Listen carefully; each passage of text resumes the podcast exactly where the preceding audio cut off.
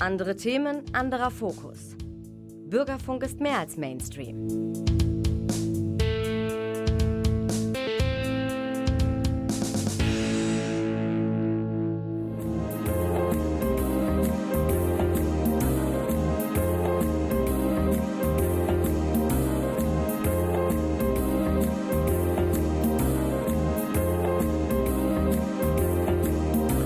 Der Lesewurm.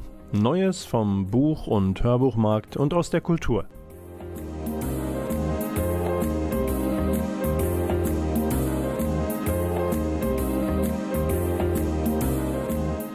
Präsentiert von Volker Stephan.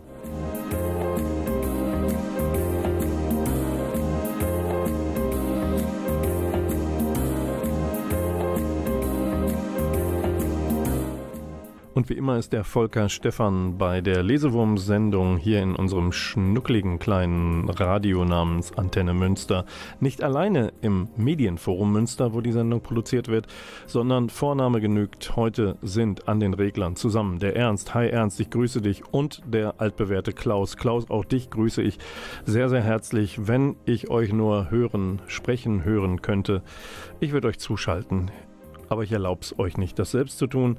Was ich euch erlaube, ist äh, in wenigen Momenten eine Platte einzuspielen oder ein Stück davon.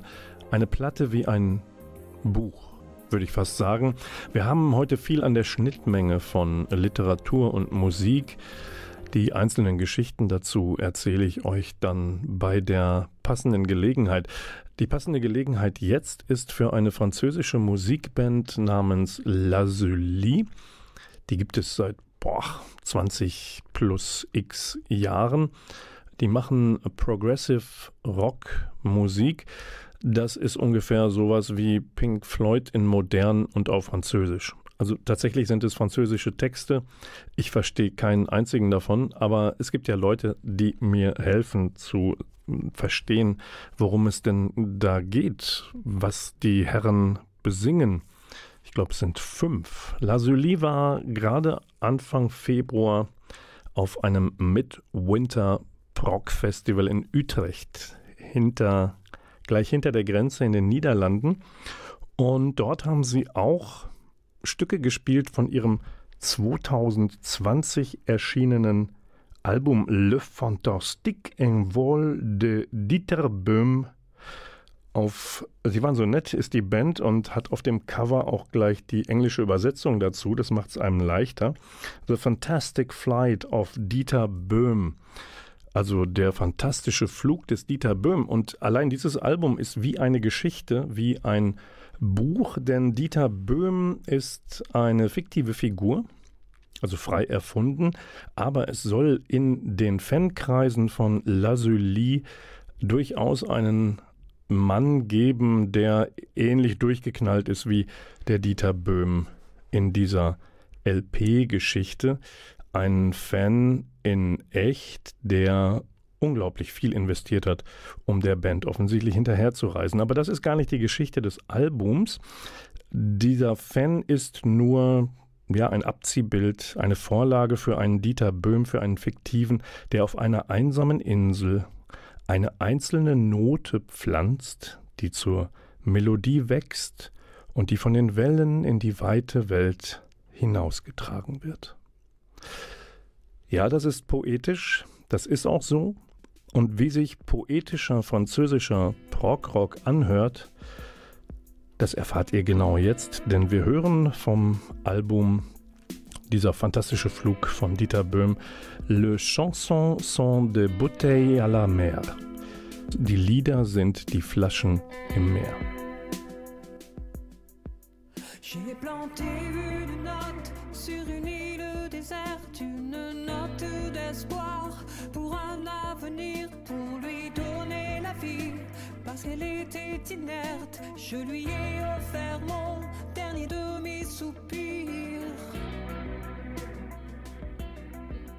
Elle s'est nourrie de rêves pour devenir un air, une complainte de marin, éloignée de son port, une simple mélodie, tout droit sortie de terre, comme un souffle nouveau, comme un ultime effort. J'ai posé sur la crête d'une vague, je l'ai vu devenir un point sur le et du haut de ma thune, je l'ai vu s'éloigner, je l'ai vu s'évanouir.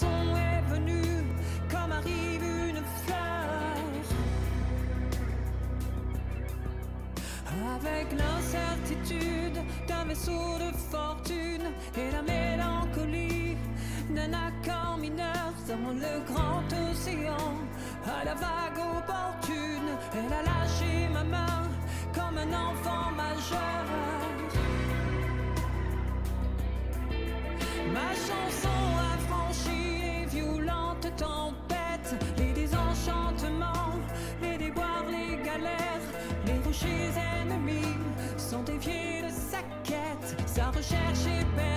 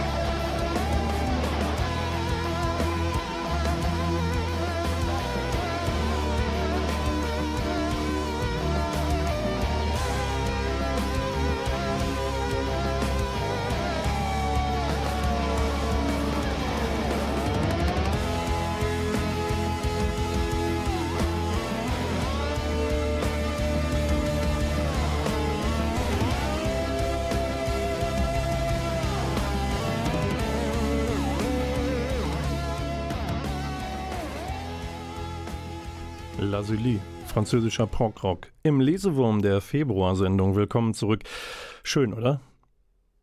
Ja, genau. Ihr habt völlig recht. Ich mag die Musik auch sehr. Ich komme in der Lesewurm-Sendung der zweiten des Jahres 2024 zum ersten richtigen Buchtipp und das ist nichts für schwache Nerven. Das wird schon klar, wenn man vor dem ersten Kapitel in die Vorbeschreibungen guckt, da heißt es nämlich in Anführungsstrichen, ihr habt ein seltsames Kind und irgendwie wusstet ihr, was zu tun ist, dafür verdient ihr meinen ewigen Respekt.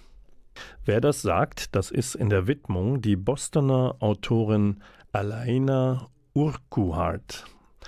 Sie ist im richtigen Leben Autopsietechnikerin, ist also mit Leichen auf Du und Du, betreibt auch nebenher einen wahre Kriminalfälle Podcast. Sie hat darüber hinaus auch noch Abschlüsse in Psychologie, in Biologie und Strafjustiz. Und dieses seltsame Kind, was ich eben zitiert habe, ähm, das ist eine, eine Widmung für Mom and Dad. Es folgen noch ein paar für ihren Partner John und die gemeinsamen drei Kinder. Und denen allen rät sie, ihr dürft dieses Buch nicht lesen, legt es sofort wieder hin. Okay, das ist viel Selbstironie, Witz im Vorwort. Das Weglegen des Buches sei allerdings auch all jenen geraten, die, sagen wir mal, Probleme mit einem Serienmörder haben. Denn um den geht es in Die Jagd. Das erscheint bei Heine. Dieser Serienmörder heißt Jeremy, der sehr nonchalant eingeführt wird als einer, der künftig vielleicht fleischlos essen möchte, der nun Vegetarier werden will, aus Respekt vor den Tieren, ja, aber vielleicht auch nur um der eigenen Gesundheit willen. Und während er also beim Frühstück so mit Rührei und Truthahnwürstchen über gesünderes Leben sinniert, warten unten im Keller von ihm entführte Menschen. Und deren Gesundheit ist ihm relativ wurscht. Eingeschrieben ist Jeremy an der Medizinischen Universität und da rekrutiert er auch seine Opfer. An einem Wochenende erfahren wir am Anfang, widmet er sich ab freitags seinen Gästen, so nennt er die Eingekerkerten. Allerdings fehlt ihm noch eine. Die hat er sich schon ausgeguckt an der Uni Emily. Die fehlt, um aus dem Duo im Kerker ein Trio zu machen und diese dann zusammen aus dem Diesseits zu befördern. Es soll eine Kommilitonin im Biologielabor sein, eine sportliche, eine mit Ausdauer, denn das verspricht kein schönes Ende, sondern ein quälendes, wenn sie nämlich was entgegenzusetzen hat. Und das findet dieser Serienmörder irgendwie gut. Okay, kommen wir vom Bösen zum Guten, denn wer etwas dagegen unternehmen könnte, ist die Rechtsmedizinerin Ran Muller. Denn sie findet, weil sie zu den Fällen hinzugezogen wird, der Polizei, sie findet Leichen, die Gemeinsamkeiten aufweisen. Zum Beispiel zerknüllte Bücherseiten im Mund, ausgeweidete Körper. Dann gibt es eine andere Leiche, in deren Nähe ein Taschenbuch gefunden wird, das den Titel trägt Die Leichenfledderer. Ja, und Jeremy und Ren, das sind so die Gegenspieler des Romans, des Thrillers. Und die liefern sich mit der Zeit einen Wettlauf. Und da stellt sich die Frage, um was eigentlich? Um das Entdecken, also um das Finden des Mörders oder um das Nicht-Entdeckt-Werden? Denn Ren könnte nämlich auch etwas für die Mordsliste des Serienkillers sein. Und äh, dann ist halt die Frage, wer ist schneller? Wer kommt wem schneller auf die Spur? Eine Jagd, deren Sieger, Siegerin nicht unbedingt feststeht. Das ist Elena Urquhart, Die Jagd, erscheint bei Heine.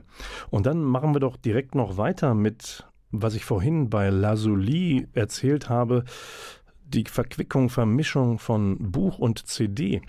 Ich habe jetzt am Wochenende in Sprakel zwei junge Menschen aus England, aus Norwich, kennengelernt. Der eine mit irischen Wurzeln und Vornamen, die andere mit einer Wurzel in Deutschland, nämlich äh, einer Mama mit deutschem Pass. Sie heißt Lucy May McKinley, er Oren Lindsay und beide waren zusammen zu Gast in Sprakel.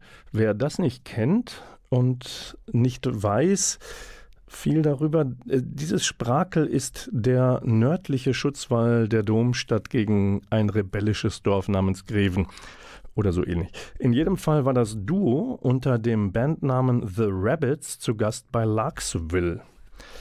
Larks Larksville. Das ist natürlich ein Kunstname für einen alten Bauernhof, genauer gesagt für den Heuboden des privaten Anwesens und dort veranstaltet Lars Fernholz, selbst passionierter Musiker, Kontrabassist und äh, ausgestattet mit einem sehr großen Herzen für alle Kunstformen.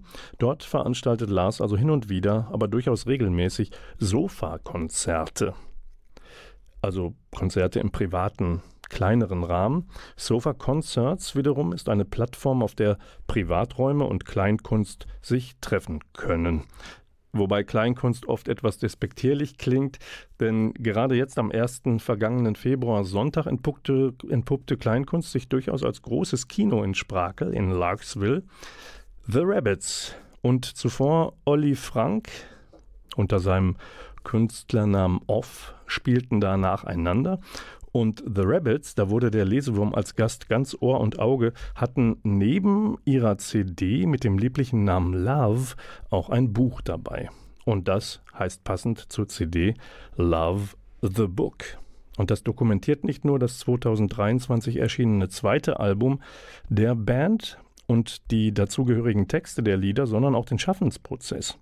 Und liebevoll gestaltet erfahren wir darin, wie das entstehen konnte, was stimmlich einen Hauch von Kate Bush und Agora meinetwegen versprüht. Wir lesen in dem Buch zur CD von der Furcht, vor Publikum aufzutreten, als die beiden ein Paar wurden, sich selbst entdeckten und auch ihren Wunsch, Musik zu machen. Das war 2013. Bloß dieses mit diesen Live-Auftritten da mussten teils zerbrechliche Wesen erst Mut und Vertrauen fassen. Und in diesem Sinne sind das Buch im Eigenverlag erschienen und die Indie-Folk-Musik Mutmacher. Und wer das Buch zur CD lesen möchte und oder die Musik zum Buch haben, der klicke zum Beispiel im Internet bei Bandcamp rein und gibt dort im Suchfeld eben The Rabbits ein. Allerdings nicht nur mit Doppel-B, sondern auch mit Doppel-T. Und jetzt hören wir den Titelsong des Albums zum Buch, zum Album zum Buch, zum Love von The Rabbits.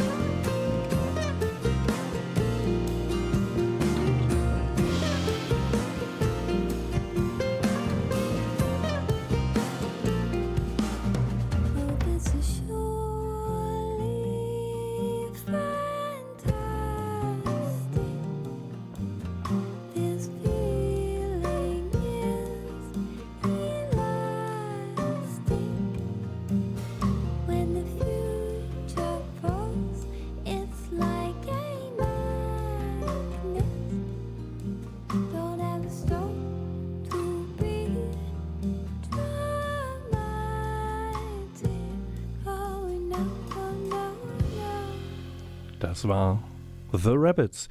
Wer solche Konzerte live sozusagen im Wohnzimmer erleben möchte, findet auf sofaconcerts.org eine ganze Menge ja, privater Räumlichkeiten, wo kleinere Konzerte stattfinden. Dort findet ihr auch Larksville.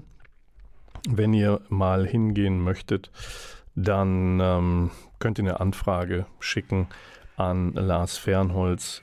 Der hat, macht euch dann, schreibt euch auf die Gästeliste oder nicht. Das sind in der Regel geschlossene Veranstaltungen, die man aber besuchen kann, sobald man eine Einladung bekommt.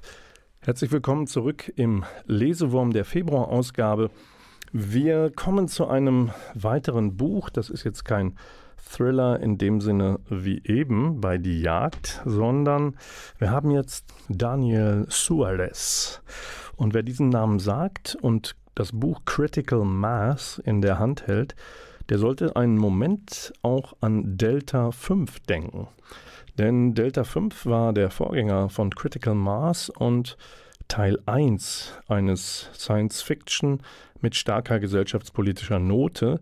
In dem ersten Teil ging es um ein Projekt, das im Jahr 2030 die Rohstoffe eines umherfliegenden Asteroiden erschließen sollte. Und Critical Mass ist der zweite Teil. Wieder Hauptdarsteller ist der Höhlentaucher James Ty. Der ist nun 2038 vom Asteroiden Ryugu zurückgekehrt, andere aber nicht. Zwei Besatzungsmitglieder, Kollegen von ihm, sind noch auf der Station im All und der Asteroid kommt aber erst in vier Jahren wieder in die Nähe der Erde. Und in dieser Zeit spielt also jetzt der zweite Teil. Äh, auf, dieser, auf dieser unserer Erde ist der Kampf um die Ressourcen unseres Planeten voll entbrannt und auch die, die der Asteroid verspricht. Und da entstehen natürlich politische Bündnisse, nicht nur der feinen Art. Es entstehen dazu politische Spannungen, äh, alles im Zeichen des Klimawandels, alles im Zeichen eines noch verstärkteren Wettlaufs um wichtige Rohstoffe. Und auf all das hat James Teich eigentlich keine Lust. Er will vor allem seine Kollegen retten und muss dafür im Geheimen Pläne schmieden. Es geht also spannend weiter um alles oder nichts in einem Weltall nicht allzu weit in der Zukunft. Daniel Suarez, Critical Mass, erscheint bei Rowold Polaris.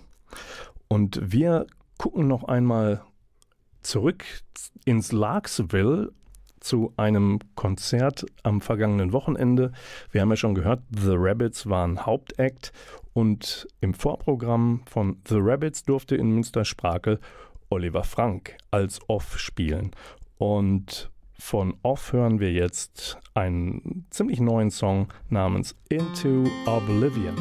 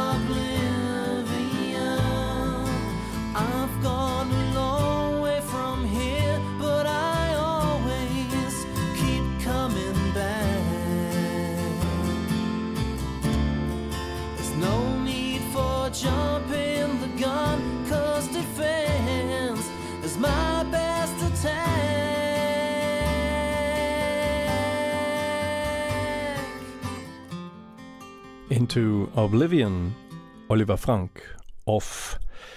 Wer seine Musik haben möchte, es gibt die als CDs nicht im Laden, aber im Eigenvertrieb, wie das bei aufstrebenden, fast jungen Künstlerinnen und Künstlern häufig so ist, schreibt eine E-Mail an of-music, also Musik mit c, at gmx.de und nehmt Kontakt mit dem Singer-Songwriter auf. Paolo Rumis, der Italiener, war schon einmal im Lesewurm unserer schnuckeligen kleinen Büchersendung, war schon einmal Thema mit seiner Reise zu den Wurzeln Europas, als er sich den Benediktinern und ihrem Wirken in einem Sachbuch widmete. Und dieses große Thema, das dieses unseres Europa, das nimmt Rumis sich jetzt erneut vor als Gesang. Europa ein Gesang. So heißt auch sein aktuelles Buch, das bei Folio erscheint. Und Rumis wählt für diese Europabeschreibung eine Anleihe, eine Analogie zur griechischen Mythologie. Hier in der Gegenwart in seinem Buch haben wir vier Freunde, genannt Argonauten, auf dem Seeweg, um die Wurzel, den Kern, vielleicht die menschliche Idee hinter Europa zu finden. Wen Sie mit Ihrem alten Segelboot finden, das ist ein Mädchen aus Syrien, das Sie im Hafen von Tyros entdecken und aufnehmen. Ihr Name ist Europa, so wie die in Tyros, dem heutigen Libanon, geborene mythische Frauengestalt. Da sind wir also beim Rückgriff auf die griechische Mythologie. Der besteht nun darin, dass Zeus seinerzeit auch eine Europa aus der Region um Tyrus herum über das Mittelmeer nach Kreta brachte. könnte auch sagen, entführte. Denn der Gott war seinerzeit liebestoll, hatte sich in Europa verguckt, verwandelte sich dafür in einen Stier, um die Tochter des phönizischen Königs Agenor und der Telephassa zu entführen. Und die Mythologie lässt dann auch die Deutung zu, dass Zeus Europa vergewaltigte und daraus gingen drei Kinder hervor. Unser Kontinent übrigens hat von der entführten ihren Namen bekommen. Der Gesang von Paolo Rumis, also das Buch, stellt die moderne Segelbootsfahrt der Argonauten und des syrischen Mädchens nun in einen Zusammenhang mit der Frage, was die Wurzeln Europas eigentlich sind. Also äh, jenes Europas, an, an dessen südliche Küsten das Mittelmeer brandet das Mittelmeer, über das viele, nicht nur syrische Menschen den Weg in die Sicherheit gesucht haben, immer noch suchen und viele dabei auch sterben, weil ihre Boote, ihre notdürftigen Kähne untergehen und sie mit sich in den Tod reißen. Die Figur Europa bei Rumis trägt auch viele Traumata mit sich, in sich, Zwangsheirat, Krieg, Vergewaltigung. Und damit stellt Paolo Rumis sich und uns die Frage, was Europas Geschichte war, was sie ist und welche Zukunft dieser Kontinent hat, wenn es um Menschlichkeit geht, auch um das Retten von Menschen. Ein spannendes, ein wichtiges Buch. Paolo Rumis, Europa, ein Gesang im Folio Verlag erschienen. Und dann habe ich noch ähm, Veranstaltungstipps für euch. Der Lesewurm hat ja ein Herz für Haus- und für handgemachte Kultur und deshalb empfehle ich euch einen Besuch im Matthias Claudius Haus in Albachten am 2. März. Ab 11 Uhr, das ist ein Samstagvormittag, äh, könnt ihr dort erfahren, wie Münsters goldene 20er Jahre des vergangenen Jahrhunderts so waren. Denn da gibt es einen Lichtbildervortrag von Henning Stoffers. Und wer will, der darf sich auch mit zeitgemäßen Federboas, Handschuhen oder einer Kopfbedeckung wie zum Beispiel Zylinder bekleiden und damit so ein bisschen Glamour, ein bisschen 20er Jahre Feeling in das Matthias Claudius Haus bringen. Das Ganze haben sich ausgedacht übrigens die Damen des Bücherplausch Lesekreises und das sind Renate Rave Schneider und Andrea Timm. Geht hin am Samstag, 2. März zum Goldene 20er Lichtbildvortrag in Albachten. Und äh, jetzt habe ich, wo es auf die nächste Musik zugeht, ein Plattencover in der Hand. Ihr wisst schon, Platten, das sind äh, diese Shellac-Nachfolger namens Langspielplatte. Vinyl ist der Grundkunststoff und darauf steht als Bandname der Name des Solisten Jakob Karlsson 3. Äh, was die 3 als Ziffer jetzt soll, das habe ich nicht so richtig herausgefunden. Vielleicht liegt es daran, dass der Jazzpianist darauf zusammen mit seinen Partnern Hans Andersson am Bass und Robert Mehmet Ikis am Schlagzeug musiziert. 1 plus 2 würde dann 3 machen. Die kann er sich vielleicht besser merken in seiner Diskografie wie viele Leute da mitgemacht haben. In jedem Fall ist Jakob Karlsson in Münster kein Unbekannter. Ich habe ihn zum Beispiel als Pianisten an der Seite seiner Landsfrau Viktoria Tolstoi im Hot Jazz Club erleben dürfen. Viktoria Tolstoi, die Ur, Ur, Ur, Großkind, äh, Enkelin heißt es, glaube ich, genau. Ur-Ur-Urenkelin äh, des russischen Dichters. Und ähm, Jene Sängerin, Viktoria Tolstoi, Achtung, neuer Veranstaltungstipp, die ist am Dienstag, 23. April erneut im Hot Jazz Club am Hafen. Da dann aber wahrscheinlich ohne Jakob Karlsson, sondern in anderer Besetzung. Aber dafür hat sie ihr neues am 1. März erscheinendes Album Stealing Moments mit dabei. Aber Achso, nee, das Stealing Moments, das so, so, viel sei noch gesagt, das ist ein Album, das genau 30 Jahre nach Victorias erster Veröffentlichung erscheint, und zwar beim deutschen Jazzlabel Act. So, und jetzt von ihrem Ab und zu Begleiter am Piano von Jakob Karlsson hören wir nun den Song Outsourced von seinem 2014er Album Shine vom Plattenteller.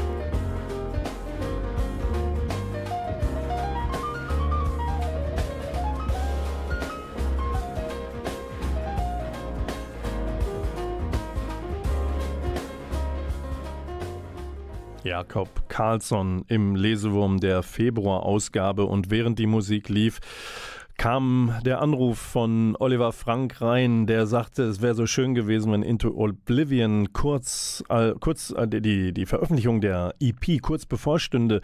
Das ist allerdings schon vor 15 Jahren passiert. Into Oblivion, eine EP von Oliver Frank, war das vor Jakob Karlsson.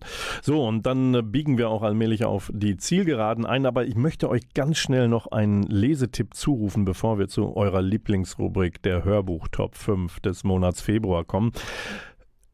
Eugen Ruge, Pompeii, erscheint bei DTV.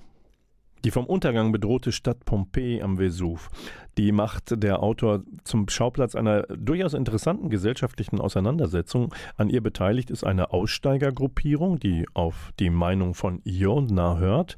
Der ist ein Einwanderer in das Gebiet und hat angesichts einer ganzen Reihe aufgefundener toter Vögel eigentlich nur einen Rat für die Menschen: geht fort, solange es noch geht. Weil der Vulkan grollt. Aber diese Mahnung, die passt dem Stadtoberhaupt Fabius Rufus nicht so ganz ins Marketingkonzept seiner Stadt.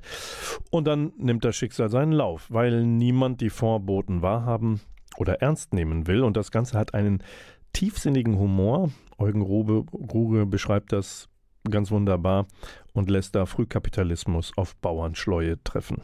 So, und jetzt kommen wir flugs zur Hörbuch-Bestenliste des Monats steigen mit Platz 5 ein, wie immer. Da liest Gabriele Blum, Sabine Ebert, Der Silberbaum. Das erscheint bei Argon und da tauchen wir ein in die Nachfahren, äh, die Geschichte der Nachfahren der Hebamme Marte. Das war ja Sabine Eberts Erfolgsgeschichte. Und jetzt geht es um die Kinder und Enkel der Hebamme die alle ihre kleinen Rollen spielen, während die große Rolle Heinrich III., dem Markgraf von Meißen und später auch dem Landgraf von Thüringen sowie Friedrich II. gehören. Der Kaiser hat so seine Probleme mit dem Papst, der ihn 1227 exkommunizierte, aber eben auch nur für ein paar Jahre.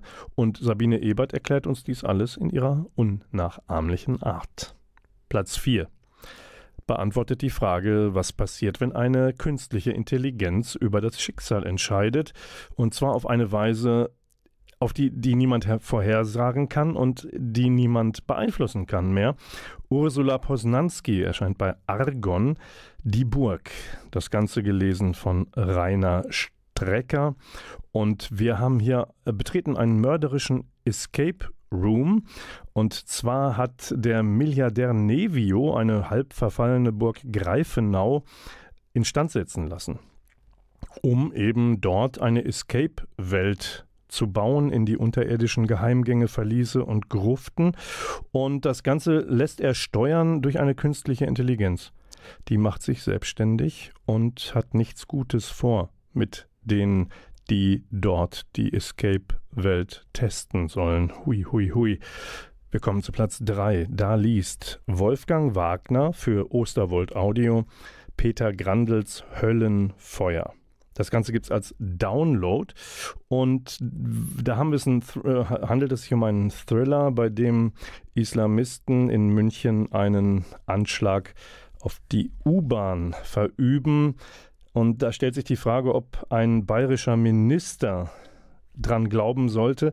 Der kommt allerdings verspätet und überlebt. Und was der Hintergrund ist, das muss äh, ein Kommissar namens Torge Prager herausfinden.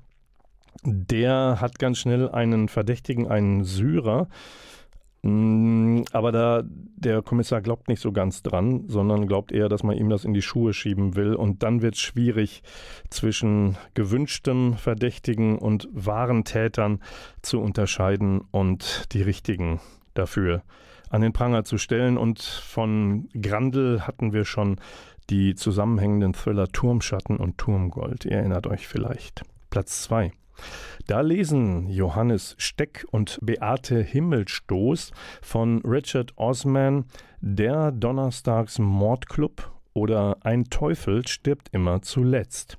Das ist äh, Reihe, nee, Band 4 der Mordclub-Serie, erscheint bei Hörbuch Hamburg. Zum Donnerstags Mordclub muss man wissen, das sind vier ältere Menschen, die in einer luxuriösen Seniorenresidenz leben. Und das Ganze ist äh, cozy Krimi in Reimform. Auf Deutsch Morde zum Kuscheln, Verbrechen zum Verlieben, ganz wie ihr wollt. Und diesmal muss das gealterte Quartett den Mord an einem Antiquitätenhändler lösen. Allerdings hat der wohl irgendwas mit Drogen auch zu tun gehabt. Und es fehlt ein wertvolles Paket, auf das dieser Händler aufpassen sollte.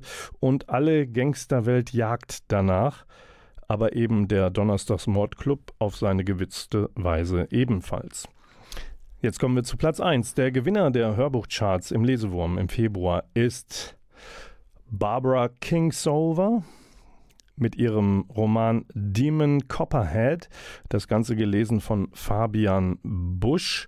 Und da hören wir mal rein, was dieser Demon Copperhead für ein Typ ist, der eine ganz schwierige Kindheit hat, weil seine Mutter Drogenabhängige ist, der Vater schon tot und der wächst in den Wäldern Virginias auf und muss sich durchschlagen und das bei allen möglichen Hindernissen, die ihm das Leben so bereithält, aber er bleibt witzig, zuversichtlich und geht seinen Weg. Und wir hören rein. Erstmal musste ich's schaffen, auf die Welt zu kommen. Eine ordentliche Menge Leute war dabei und hat zugesehen, und das immerhin mussten sie mir lassen. Bei dieser Sache hatte ich den härtesten Job, denn meine Mutter war, sagen wir einfach, nicht ganz da. An jedem anderen Tag hätte man sie draußen auf der Veranda ihres Trailers gesehen. Gute Nachbarn geben aufeinander Acht und stochern in fremden Angelegenheiten rum, wie es ihnen gerade gefällt. Den ganzen nach Hunderachen stinkenden Spätsommer und Herbst konnte man sie, wenn man den Berg raufschaute, da oben stehen sehen. Eine kleine Wasserstoffblondine, die ihre Perlmelz rauchte und sich auf das Verandageländer stützte, als wäre sie die Kapitänin von dem Schiff da oben und jetzt der Moment, wo es untergeht. Wir reden hier von einer 18-jährigen, Mutterseelenallein und so schwanger wie nur was. An dem Tag, an dem sie sich nicht blicken ließ, war es dann Nance Paget, die an die Tür hämmerte, reinwalzte und sie bewusstlos auf dem Badezimmerboden fand, wo ihr Junkzeug rumlag und ich schon dabei war, rauszukommen. Eine glitschige, fischbleiche Geisel, die sich über die dreckigen Vinylfliesen windet und schiebt, denn ich bin noch immer in dem Sack, in dem die Babys schwimmen, vor dem echten Leben. Mr. Paget saß draußen in seinem Pickup. Sie wollten gerade zum Abendgottesdienst und er fragte sich wahrscheinlich, wie viel Zeit er in seinem Leben schon damit verbracht hatte, auf Frauen zu warten. Wahrscheinlich hatte Mrs. Paget ihm gesagt, das Jesulein kann sich ja wohl noch kurz gedulden. Sie muss erst nachsehen, ob die schwangere Kleine mal wieder betrunken ist. Mrs. Paget ist eine Frau, die nicht lang rumredet, und zur Not sagt sie auch zu Jesus Christus, er soll sich jetzt mal schön brav hinsetzen und die Klappe halten. Sie kam wieder raus und rief Mr. Paget zu, er soll den Rettungswagen rufen, denn im Badezimmer ist ein kleines Baby, das versucht, sich aus einem Sack freizukämpfen. Wie ein kleiner blauer Preisboxer, das sind die Worte, mit denen sie mich später beschrieb. Sie hatte überhaupt keine Hemmung, sich über den schlimmsten Tag im Leben meiner Mom auszulassen, und wenn ich für die ersten Leute, die mich zu Gesicht kriegten, so rüberkam, bitte. Für mich heißt das, ich hatte zumindest eine Chance. Keine große, ich weiß. Wenn die Mutter in ihrer Pisse liegt, rechts und links nichts als Pillenfläschchen und man dem Kind, das sie rausgepresst hat, auf den Hintern patscht, damit es ein bisschen lebendiger wird, dann sieht's für den kleinen Bastard nicht gut aus. Das Kind einer Junkie-Braut ist ein Junkie. Es wird erwachsen werden und all das sein, von dem man nichts wissen will. Der Bursche mit den fauligen Zähnen und den Todeszonenaugen, wegen dem man die Garage abschließen muss, damit das Werkzeug keine Beine kriegt, und der in einem Motel weit ab von landschaftlich reizvollen Strecken haust, wo die Miete wöchentlich fällig ist. Und dennoch möchten wir miterleben, was aus Damon Copperhead wird. Der Sieger in den Hörbuchcharts im Februar im Lesewurm, der sich jetzt von euch verabschiedet und zwar bis zum nächsten Mal. Die März-Sendung ist zu hören auf Antenne Münster am zweiten Samstag des Monats. Das ist der 9. März, 20.04 Uhr wieder an dieser Stelle. Und wir verabschieden uns, der Ernst, der Klaus und der Volker Mit einem letzten Song noch einmal gehen wir nach Schweden. Jakob Karlsson hören wir jetzt mit Viktoria Tolstoi zusammen von ihrem gemeinsam veröffentlichten Album A Moment of Now hören wir das von Jakob Karlsson geschriebene Stück Scent of Snow mit der Stimme von Viktoria Tolstoi. Kommt gut rüber in den März. Wir hören uns. Bis bald, sagt Volker Stefan. Tschüss.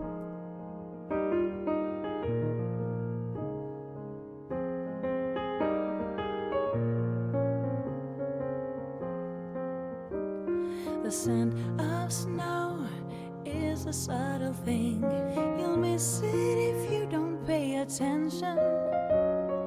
This may seem a frivolous song to sing, too trivial even to mention.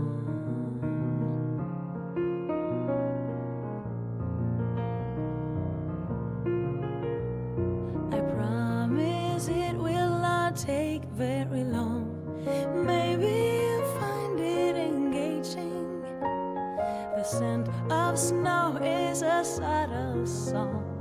is always the same, ever changing. From where I stand, the world is perfect. From where I